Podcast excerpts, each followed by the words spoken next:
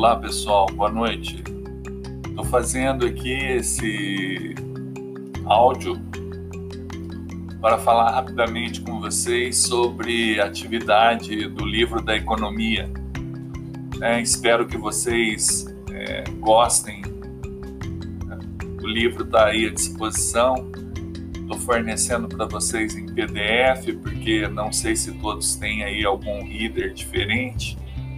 Então, acho que dá para, através do PDF, fazer aí uma navegação né, pelas páginas, pelos conceitos que vocês vão encontrar aí. É, bastante informação, é um livro muito agradável de ler. Né? Foi uma boa ideia da editora Globo né, publicar aqui no Brasil. É uma tradução também de boa qualidade. É, são temas diversos que vocês vão encontrar aí.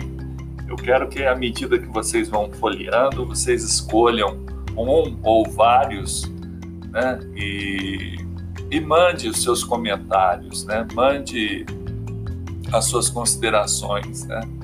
É, por que, que você escolheu aquele tema? O que, que você achou de, de interessante? É, porque hoje nós começamos a falar sobre pensamento econômico, né?